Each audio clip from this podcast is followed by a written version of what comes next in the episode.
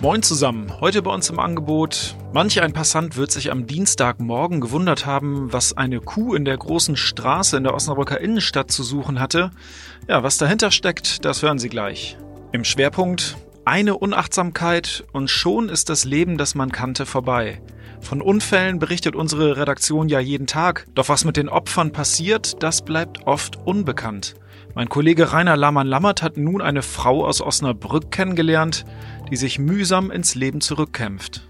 Im Newsblog geht es um bargeldloses Bezahlen in Osnabrück und was ein Apfel damit zu tun hat.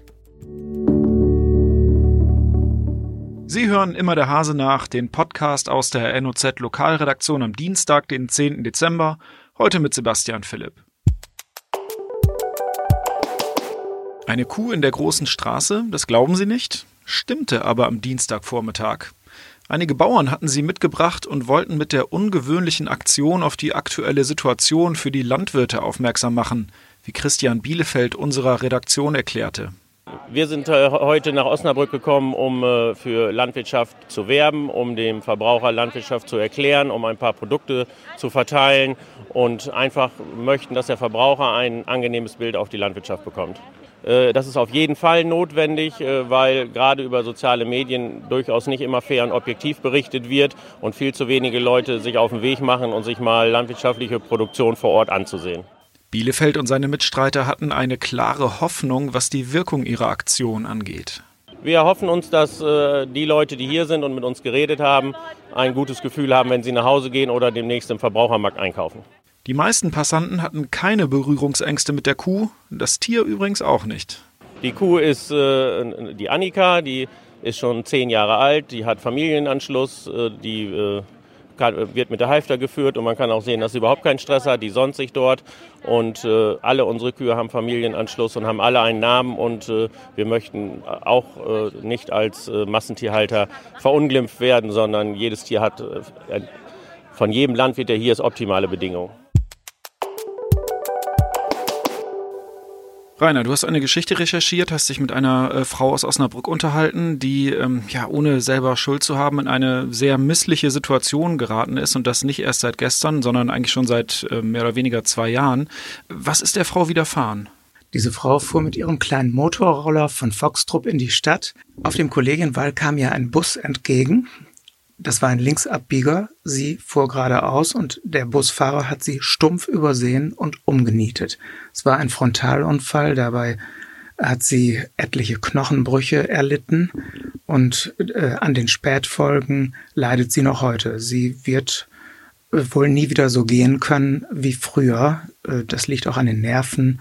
Äh, da ist einfach so viel zertrümmert worden damit muss sie jetzt leben. Nun ist es ja in der Regel so, dass wenn man einen Unfall hat, dann äh, kommt man ins Krankenhaus, die Versicherung zahlt dann, vor allem dann, wenn die Sachlage eigentlich klar zu sein scheint. Doch bei dieser Frau ist es anders. Sie kämpft ja ähm, seitdem äh, eigentlich mehr oder weniger gegen Windmühlen. Nein, sie kämpft nicht gegen Windmühlen. Sie bekommt auch eine Entschädigung. Das ist auch teilweise geregelt, aber sie muss immer wieder dafür kämpfen.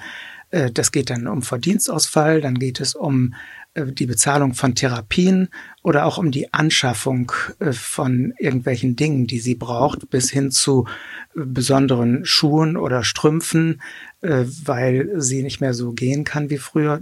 sie hat einen erhöhten Verschleiß an Schuhen, weil sie nicht mehr gerade gehen kann und sie muss alles mit Punkt und Komma belegen. Und das nervt natürlich, wenn man einfach so aus dem Leben gerissen wird und sich eigentlich um andere Dinge kümmern möchte.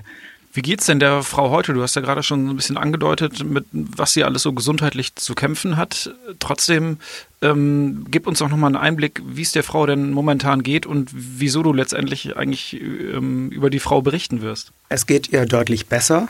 Äh, sie äh, kann allerdings ihre Arbeit nicht mehr ausführen. Sie hat bisher als Pflegehelferin gearbeitet. Schweres Heben gehört dazu und das kann sie jetzt nicht mehr machen. Deshalb will sie sich jetzt umschulen lassen, dass sie einen Bürojob in der Pflege übernimmt. Äh, damit hat sie auch schon angefangen. Äh, und damit wäre also ihr Lebensunterhalt gesichert, wenn das, wenn sie diese Umschulung absolviert hat. Sie macht sehr viele Therapien. Sie muss zum Beispiel Wassergymnastik machen und solche Dinge. Dann wartet sie dann aber häufig auf das Geld dafür. Dann wird darüber gestritten, ist nun eine Wassergymnastik sinnvoll oder eine Osteopathie sinnvoll. Das sind die Dinge, mit denen sie kämpfen muss. Aber sie äh, ist positiv eingestellt. Sie will äh, weitermachen. Sie will weiter leben, weiter arbeiten. Und meine Motivation darüber zu berichten ist einfach, was passiert zu einem Unfallopfer? Wir berichten so oft in der Zeitung, da hat es einen Crash gegeben, da ist jemand schwer verletzt, ja, und da, was danach passiert, da verliert sich die Spur in den meisten Fällen. Und hier habe ich jetzt mal Gelegenheit gehabt, mit einer Frau zu sprechen, die mir von den ganzen Folgewirkungen berichtet. Folgewirkung dazu gehört ja auch ähm, offenbar, dass sie sich ähm, dauernd um ähm, Bürokratiekram kümmern muss. Äh, was bedeutet das konkret für Sie? Was muss sie denn da machen oder einreichen? Sie hat einen Rechtsanwalt beauftragt, der das für sie übernimmt, aber dann hakt es oft, dann kommen die Zahlungen verspätet an. Sie hat dann zum Beispiel Probleme, die Miete zu bezahlen.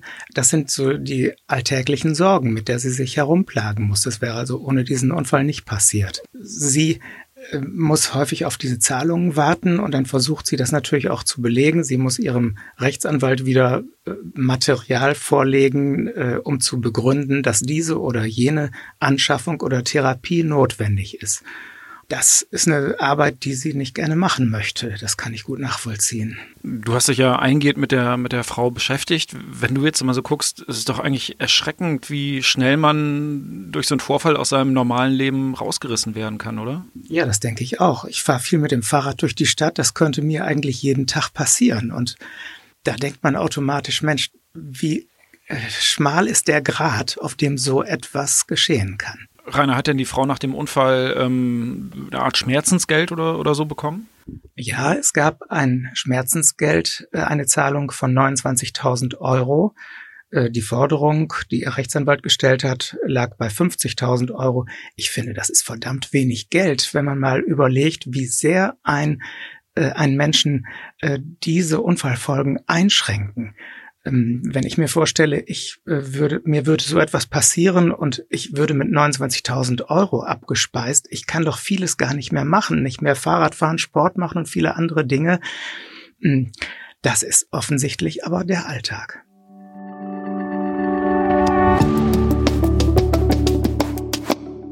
Wir kommen zum Newsblock. Die Sparkasse Osnabrück bietet ab sofort die Möglichkeit an, mit Endgeräten von Apple bargeldlos zu bezahlen.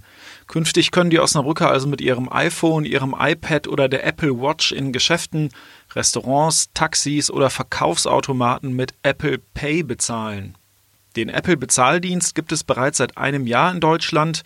371 von 379 Sparkassen haben das System bereits eingeführt. Nun macht es auch die Sparkasse Osnabrück. Das Prinzip ist relativ einfach.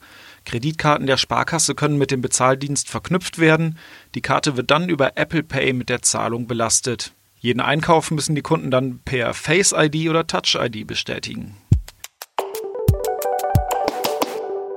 Und noch eine Nachricht aus Osnabrück. Der Hubertuskeller an der Johannesstraße hat geschlossen. Vor allem bei Kegelfreunden war das Lokal ja berühmt berüchtigt. Doch jetzt sind die Türen zu. Der Grund? Die Räume müssen offenbar grundlegend saniert werden.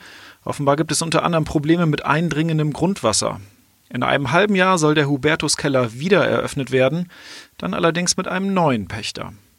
Das war's für heute von immer der Hase nach. Ich hoffe, Sie konnten was mitnehmen. Wir hören uns morgen wieder.